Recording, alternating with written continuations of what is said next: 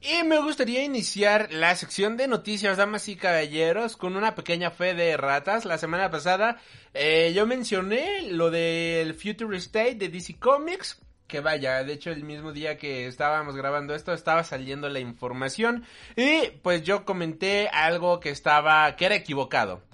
Primero que nada, este, yo había dicho que íbamos a tener cómic de The Next Batman, The Outsider, Arkham Knight, Batgirls y demás. Y sí, vamos a tener estos cómics, pero este van a venir en formato de de antología. Y eso es lo que a mí me falló, así que por esa parte una disculpa. En conclusión, bueno, pues vamos a tener nuevos cómics de DC Comics, tal como lo estábamos mencionando, que viene a ser un, un como un stop a la editorial durante enero y febrero, en donde van a presentarnos nuevos personajes, nuevas visiones de los personajes de DC Comics en un futuro. Eh, consecuencia de lo ocurrido en Dark Knight Dead Metal, y aquí pues vamos a tener diferentes familias. Vamos a tener el cómic de Future State Next Batman que va a estar dividido en cuatro números que van a contener, que va a venir como en tipo antología y van a contener las historias de The Next Batman por John Ridley y Nick Darrington con Laura Braga, Outsider por Brandon Thomas y Sumit Kumar, Arkham Knight por Paul Jenkins y Jack Herbert y Batgirls por Vita Ayala a Nick. Por otro lado, vamos a tener Futuristic Dark Detectives números del 1 al 4, los cuales van a tener las historias de Dark Detective por Mariko Tamaki y Dan Mora, Grifters por Matthew Rosberg y Carmen Di Giomenico, Red Hood, Red Hood por Joshua Williamson y Yanis Molo, Molonoga Yanis, espero haberlo pronunciado bien, Vamos a tener las miniseries mensuales de Future State Batman Superman, Future State Catwoman, Future State Harley Quinn, Future State Nightwing y Future State Robin Eternal. Eso va a ser por parte de la familia de Batman. Ahora, por parte de la familia de Superman, vamos a tener Future State Superman Metropolis, número, bueno, de 1 y 2. Future State Superman Wars of War, 1, del 1 al 4. Future State Immortal Wonder Woman, del 1 y 2. Vamos a tener las miniseries, ah, bueno, que por cierto, estos también están en forma antológica. Y las miniseries mensuales y one shots de Future State House of L, Future State Cara, Sorel y, Wonder y Superwoman, Future State Legend of Superheroes, Future State Superman Wonder Woman, Future State Superman vs. Imperious Lex. Y Future State Wonder Woman. Finalmente tenemos la familia de la Liga de la Justicia, en donde vamos a tener los títulos antológicos principales de Future State Justice League, que va a incluir Justice League y Justice League Dark, Future State Green Lantern, que va a incluir Last Lanterns y The Tales of the Green Lantern Corps. Y de igual manera vamos a tener Future State Suicide Squad, los cuales incluirán las historias antológicas de Suicide Squad y Black Adam. Junto con la familia de la Liga de la Justicia se van a publicar las miniseries mensuales y one shots de Future State Aquaman, Future State The Flash, Future State Teen Titan, Future State Shazam y por último Future State Swamp Ding. Así que esto es cómo está realmente este la, la, familia de cada una de estas historias. Las hipnosis, por ejemplo, de, Bat de la familia de Batman, nos presenta que este... Eh, Future State, The Next Batman, presentará un nuevo hombre murciélago que será el hijo de Luke Fox, escrita por el guionista John Ridley eh, del escritor de 12 años de esclavitud, mientras que otra historia antológica incluirá la historia escrita por Mariko Tamaki. En este futuro, Gotham City está controlada por el Magisterio, un malvado régimen que ha tomado el control de la ciudad y ahora está bajo constante vigilancia. Todos los vigilantes enmascarados han sido poscritos y Batman ha sido asesinado, pero ahora liderados por un nuevo Batman completamente diferente, una nueva asamblea de guardianes de Ciudad Gótica se levantarán para dar esperanza a todos aquellos que han perdido la misma.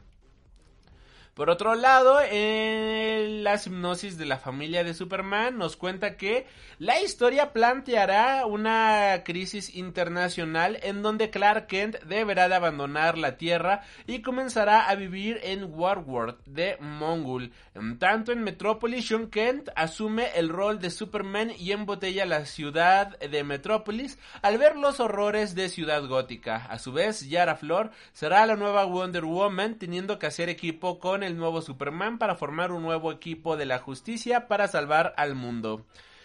Y por último, las hipnosis de los títulos asociados a la Liga de la Justicia tienen las siguientes hipnosis.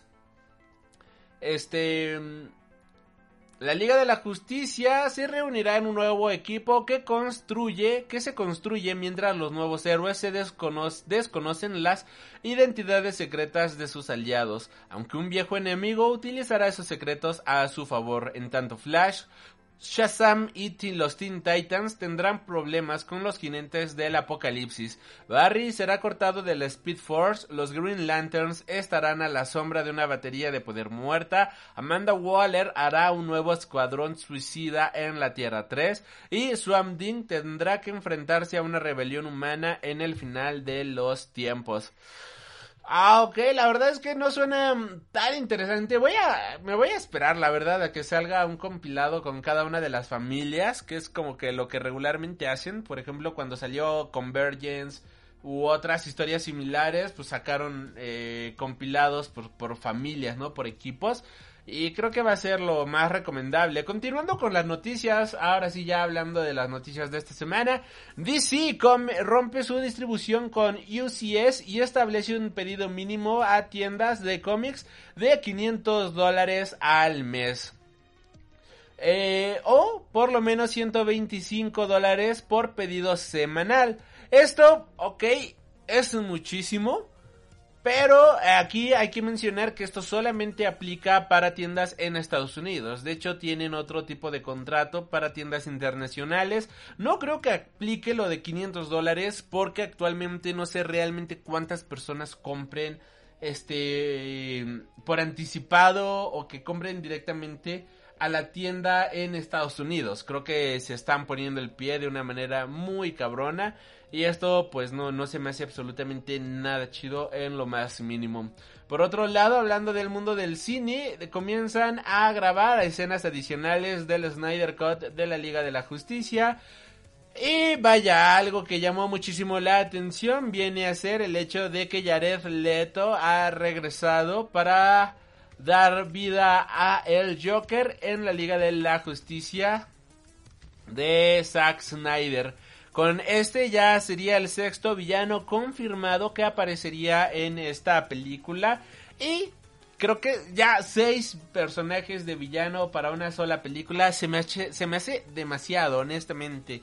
Sí quiero ver a Jared Leto de nuevo como Joker, por simple morbo, pero no sé, hay que relajarnos muchísimo en este sentido. O sea, ya tenemos a Darkseid, ya tenemos este a, ay, a su ayudante que se olvidé su nombre. Ay, as, as, ah, olvidé, ah, olvidé el nombre, una disculpa. Tenemos a ellos dos, tenemos a Stephen Wolf, ya van tres, tenemos a Deathstroke, cuatro, tenemos a Lex Luthor, cinco, y ahora el Joker, seis, ya ya suena a muchísimo. Y junto con esta noticia, bueno, pues salió David Ayer de nueva cuenta a insistir que su versión de Suicide Squad es algo realmente alucinante y que no tiene nada que ver con lo que vimos en la pantalla grande. De hecho, leyendo el tweet completo menciona, acepté los golpes como un buen soldado cuando el montaje que hizo el estudio llegó a los cines. Así soy yo. He visto mi montaje por primera vez desde que fue abandonada y es jodidamente alucinante, lo juro por Dios. Me he sentido culpable durante años por haberla fastidiado. No, es puro fuego. Es el tono del tráiler que se vio en la Comic Con al 100%. Así que bueno, pues la probabilidad de que se estrene el montaje en HBO Max, pues no... No, no diremos que es mínimo, lo veo difícil. Y habrá, habrá que ver, ¿no? ¿Qué tal le va este a, a, David Ayer a ver si puede estrenar su versión en la pantalla chica, por lo menos. Estaría, estaría interesante ver qué nos tiene preparados. Por otro lado, Dwayne Johnson confirma que Black Adam empezará a rodarse en 2021. Algo pues que está bastante genial. De hecho, pues ya empezó la preproducción de la película. Y este, y esto, esto es algo que, que, que está, está bastante bueno. Creo que Black Adam va por buen camino y ojalá que, sea una muy buena película. Por otro lado, la película que ya empieza a sonar en cuestión de producción es Static Shock, que va a ser producida nada más y nada menos que por Michael B. Jordan.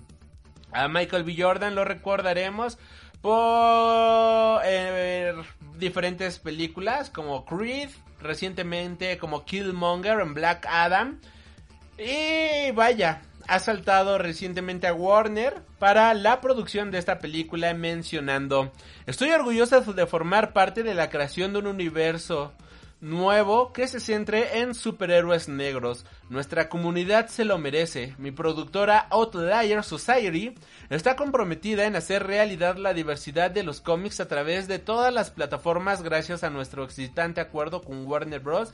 del cual este solamente es el primer escalón. Por el momento, de hecho, hay que mencionar que aunque Michael B. Jordan va a ser el productor, él no va a estar siendo el protagonista de la película de Static Shock. De hecho, eh, quien conoce al personaje del mundo de los cómics, pues sabrá que es un chico de 15, 16 años más o menos, con poderes eléctricos.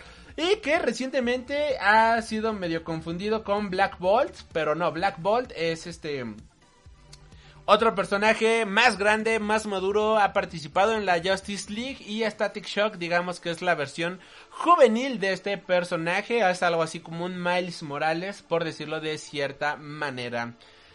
Hablando de otras noticias, igual de DC Comics, Michael Keaton habla de su futuro regreso como Batman en la película de The Flash. Para The Comic Book, eh, se, le han, se le ha hecho una entrevista en donde el actor no ha confirmado su regreso, aunque asegura que se están realizando conversaciones al respecto. Cabe destacar que la noticia del regreso del Batman de Keaton no proviene de un rumor, sino del propio Andy Muschietti cuando habló sobre el papel que tendría el personaje en The Flash. Por otro lado, es posible que Michael Keaton se muestre cauteloso a la hora de hablar sobre su regreso de Batman a causa de la pandemia del coronavirus y su capacidad para echar al traste cualquier plan. El rodaje de The Flash está programado para arrancar en marzo, ay pendejo, perdón, para arrancar en marzo de 2021, por lo que muchas cosas pueden cambiar para entonces. Así que, bueno, pues el actor ha dicho que está en pláticas, que está en conversaciones y ha afirmado que el mejor Batman que ha existido es el de él. Así que, bueno, considero yo que es ya es más que confirmado que está en el papel. Pero como bien menciona la nota, como bien mencionamos, hay que tomar todo esto con cautela. Puede que eh, el rodaje se extienda, puede que esto pues sea un gran problema, ¿no? Para algunas agendas y todo lo que se tenía preparado para esta película pues simplemente se vaya al traste que ay otra vez que esperemos honestamente que no sea el caso y ahora sí, cambiando de noticias, siguiéndonos al lado Marvelita de la fuerza, y justamente vamos a iniciar con una noticia muy similar. Y es que Tatiana Maslany desmiente su elección como She-Hulk para la serie de Marvel. Tatiana Maslany ha desmentido la información que la situaba como la protagonista de la futura serie de She-Hulk para Disney Plus. Hace no más de un mes era se daba la noticia de que Tatiana Maslany, la veterana de Orphan Black, había sido escogida para interpretar a Jennifer Walters en la película de Marvel. Y vaya, todo el mundo habló de la noticia, nosotros aquí junto con el joven Mike Maca lo mencionamos este, a tal grado de que diferentes actores del MCU le dieron la bienvenida en su papel y demás. Pero vaya, en una reciente entrevista, la actriz asegura que su elección no es real y que ella no será She-Hulk. Obviamente, pues vamos a tener que confiar en las palabras de la actriz, ya que pues la actriz misma es la fuente oficial de dicha información. Y bueno, pues no basta no más que regresar al hecho de que no sería la primera intérprete en desmentir hasta la saciedad su elección para un rol del universo cinematográfico de Marvel. Recordemos que Paul Rudd desmintió por activa y por pasiva vez su elección como Ant-Man hace varios años y él terminó siendo Ant-Man al final del día. Así que vaya, hay ocasiones en las que el propio contrato prohíbe a los actores hablar del papel hasta que como tal el estudio anuncie cierto su, su propio protagonismo. Y puede que sea algo que, que esté ocurriendo en este caso. Puede que ya esté confirmada como She-Hulk, pero hasta que no se haga un anuncio 100% oficial, pues simplemente ella no puede mencionarse a favor o en contra de dicha producción. Continuando con las noticias, pues Sony asegura que habrá un pequeño teaser de Spider-Man 3 antes de que termine el 2020. La verdad no sé cómo le vayan a hacer, tomando en cuenta de que pues todavía no hay rodaje ni nada por el estilo, así que muchísima suerte Sony. Hablando también del mundo de los cine, del mundo del cine, la verdad, un golpe bajísimo a la industria del cine por parte de los inversionistas de Disney. Y es que inversores de Disney piden al estudio que estrene Black Widow en Disney Plus. O sea, qué poca, honestamente. Uno de los grandes inversores de Disney ha pedido al estudio que estrene Black Widow en Disney Plus en lugar de seguir intentando su estreno en salas del cines.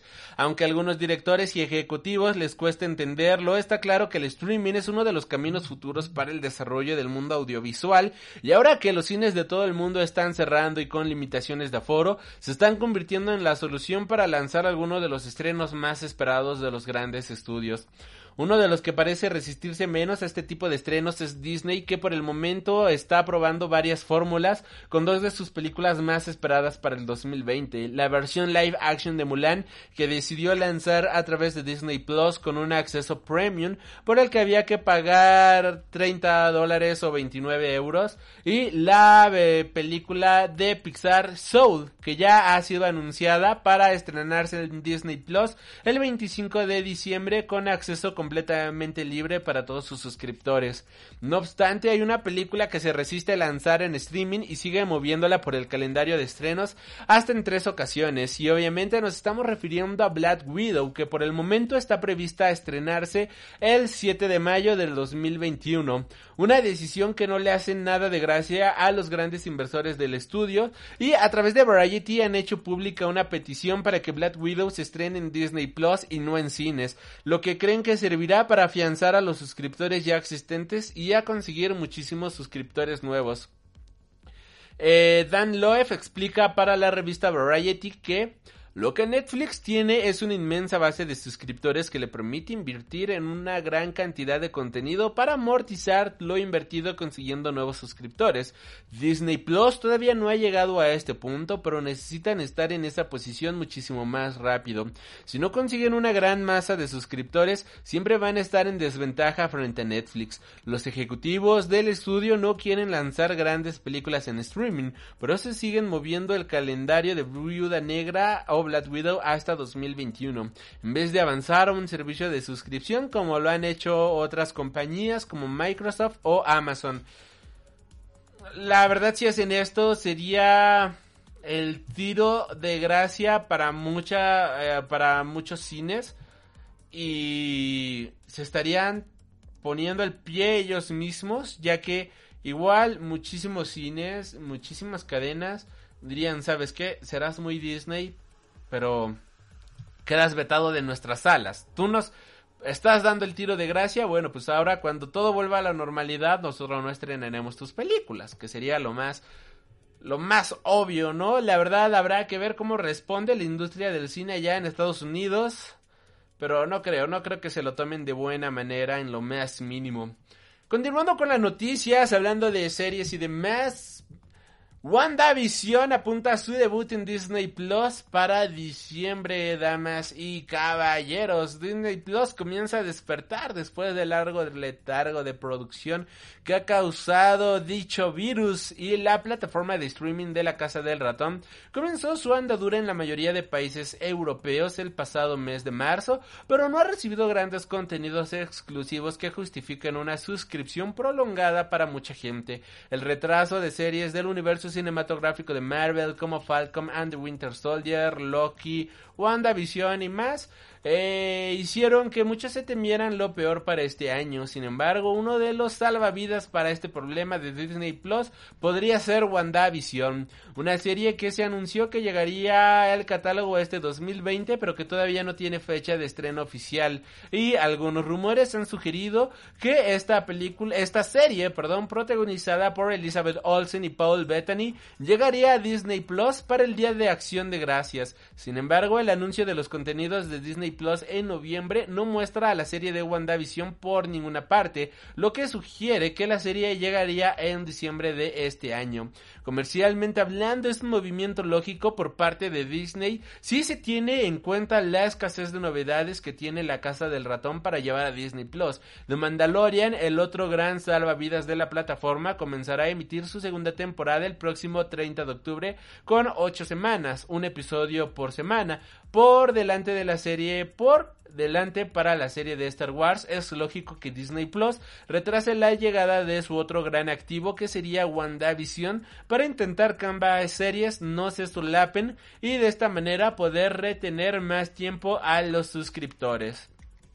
Podría ser bastante lógico y habrá que ver realmente cuándo se va a estrenar. Ah, tengo mis dudas si realmente vaya a llegar este año, pero la verdad es que ojalá así sea.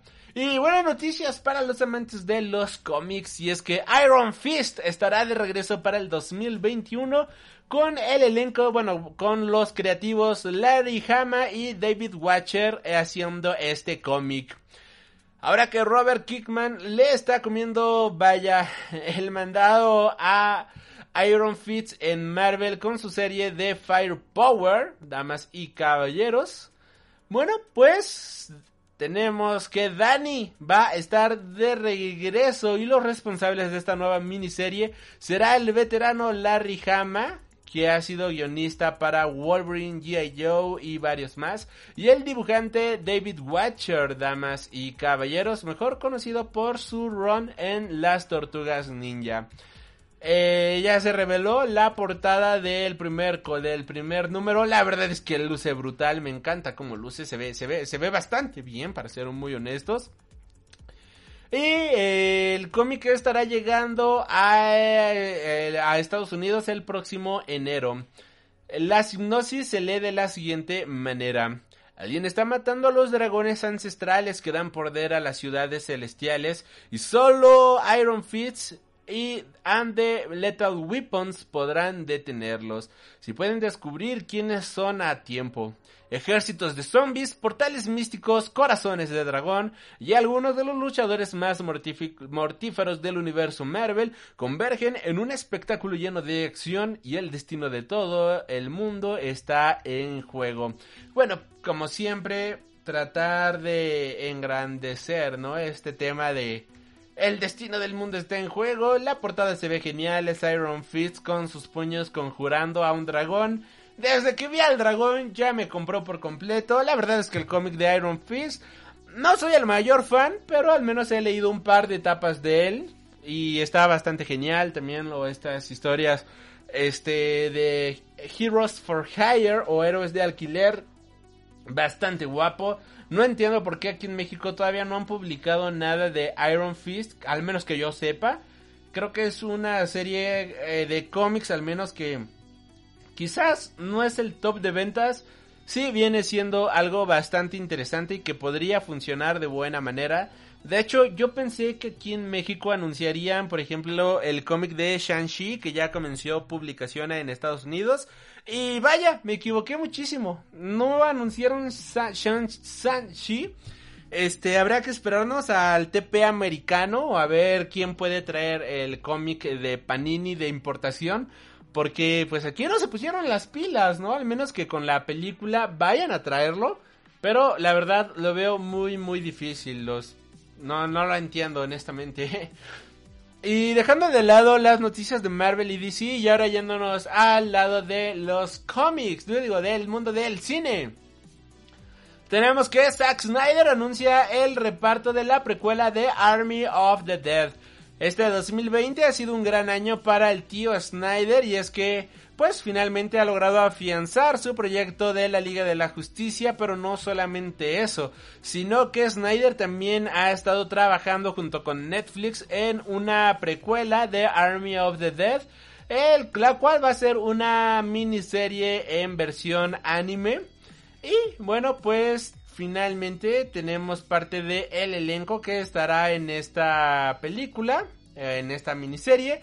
Y es nada más y nada menos que Natalia Emanuel de Juego de Tronos, Stuart Martin, Matías Weber, Wuz Khan y Ruby Free. La verdad es que muchos de ellos es su primer proyecto, así que va, va a ser interesante ver cómo funciona esta precuela de Army of the Dead. Por otro lado, ya tenemos nuevo tráiler y fecha de estreno de Evangelion 3.0 Plus 1.0.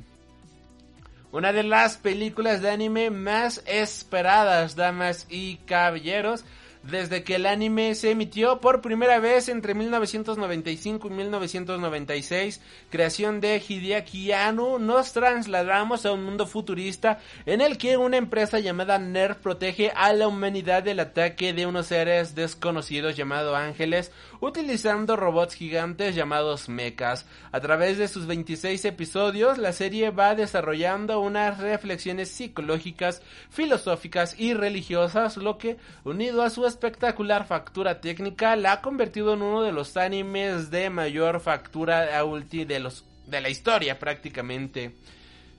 El anime ha tenido diferentes películas, las cuales, bueno, tuvieron su comienzo en 2007 con Evangelion Wine Pound Out, You Are Not Alone, dos años después, en 2009 con Evangelion 2.0 con You Cannot Advance y en 2012 llegó la última película, la cual sería Evangelion 3.0 You Cannot Riddle. Y ahora finalmente, si todo sale bien, el próximo 23 de enero de 2021 será la fecha en la que llegue la nueva película de Evangelion 3.0 plus 1.0. Que promete ser eh, la última entrega de la saga. Por el momento se desconocen los detalles de la trama de esta nueva película, salvo por lo poco que se han mostrado en sus avances, teniendo que esperar hasta el 23 de enero del 2021 para conocer de primera mano el final de Evangelion, si es que realmente este llega a ser el final. Hablando justamente de animes, muy buenas noticias para todos los amantes de Demon Slayer. Y es que la película de Kimetsu no Yaiba ha batido récord mundial, damas y caballeros. No cabe ni la menor duda de que Demon Slayer está siendo uno de los mangas y animes más populares a nivel mundial. Y es que la película, pues, de Kimetsu no Yaiba de Infinity Train finalmente se ha lanzado en Japón y logró conseguir nada más y nada menos en el país nipón la cifra de, damas y caballeros, 44 millones de dólares, convirtiéndose en la película líder mundial de la taquilla y el mayor estreno en Japón en la historia del cine. Es la película con el mayor estreno en Japón. Y ahora muchos dirán 44 millones, estamos en pandemia, no es tanto, ¿no? Hablando de otras películas. Solamente comparando que Frozen 2, una de las películas de animación más taquilleras de Disney, tuvo en su primer fin de semana en Japón. No, perdón, no solamente en Japón, sino que en su primer fin de semana de estreno llegó a recaudar a nivel global 18.2 millones de dólares. Y que esta película tan solo en Japón haya recaudado 44 millones de dólares. Estamos hablando de que la cosa, amigos míos, está muy, pero muy hardcore. Y volvemos a mencionar lo que ya habíamos mencionado. Este manga va a pasar a la historia como uno de los más vendidos, va a pasar a la historia como uno de los animes más vistos y desde ya se está convirtiendo en un clásico contemporáneo y no es para menos. Y es que la historia es algo que vale muchísimo, muchísimo la pena. Y malas noticias para los amantes de Digimon y es que Digimon Survive se retrasa nuevamente ahora hasta el 2021. El nuevo videojuego de Digimon, pues que estaba planeado para lanzarse este año para la PlayStation 4, Xbox One, PC y Nintendo Switch, pues ha tenido que retrasarse para el 2021. Un RPG táctico con gran énfasis en la historia ha pasado por sucesivos retrasos desde su anuncio en 2018, por entonces estaba previsto para 2019. Y en un comunicado de esta semana por el productor Kazumasa Hau, explica que las complicaciones por la pandemia han llevado a esta mala decisión.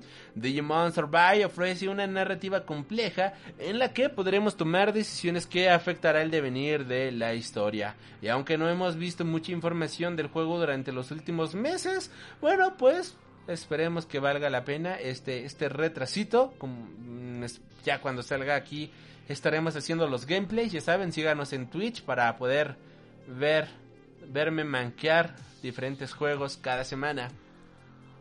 Y ya para cerrar con las noticias de esta semana, damas y caballeros, tenemos una de las historias de amor más hermosas que pueden existir. Con ustedes, la bella historia de amor de un adolescente que tuvo una cita con nada más y nada menos que con Godzilla. Una joven japonesa ha podido cumplir su sueño romántico de tener una cita con Godzilla, el rey de los monstruos. Hace pocos días, damas y caballeros, en Japón se estrenaba una nueva atracción de Godzilla y el rey de los kaijus tiene un lugar muy especial en la cultura contemporánea japonesa y sigue muy presente en muchos aspectos de la sociedad. No es de extrañar que el inmenso monstruo que arrasa ciudades hasta dejarlas convertidas en solares tenga atrás de sí una legión de fans por todo el mundo, pero como siempre Japón está en otro nivel. El programa de Toho titulado Tantei Kinskop que sé que pronuncié bastante mal, ha cumplido el sueño de la joven Watanabe Seira al cumplir su sueño de tener una cita romántica con el amor de su vida que es Godzilla. Tanjaki Nice Cup es un programa de variedades que responde a peticiones de las más disparatadas de sus espectadores, tratando de cumplir sus sueños. Una de las espectadoras fue Watanabe Shan, quien tuvo la cita de su vida. Tras mostrar su interesante colección de figuras y de artículos de Godzilla del mismísimo rey del, mismísimo rey de los Kaijus, vaya. Eh, la casa Toho se planteó la idea de hacer realidad el sueño de esta dedicada fan.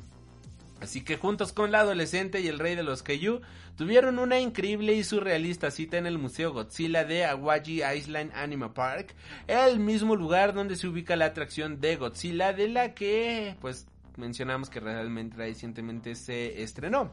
Cuando terminó la cita, la joven propuso matrimonio al Kaiju, pero el único amor verdadero de Godzilla es remodelar ciudades a base de demoliciones descontroladas, por lo cual tuvo que declinar la oferta.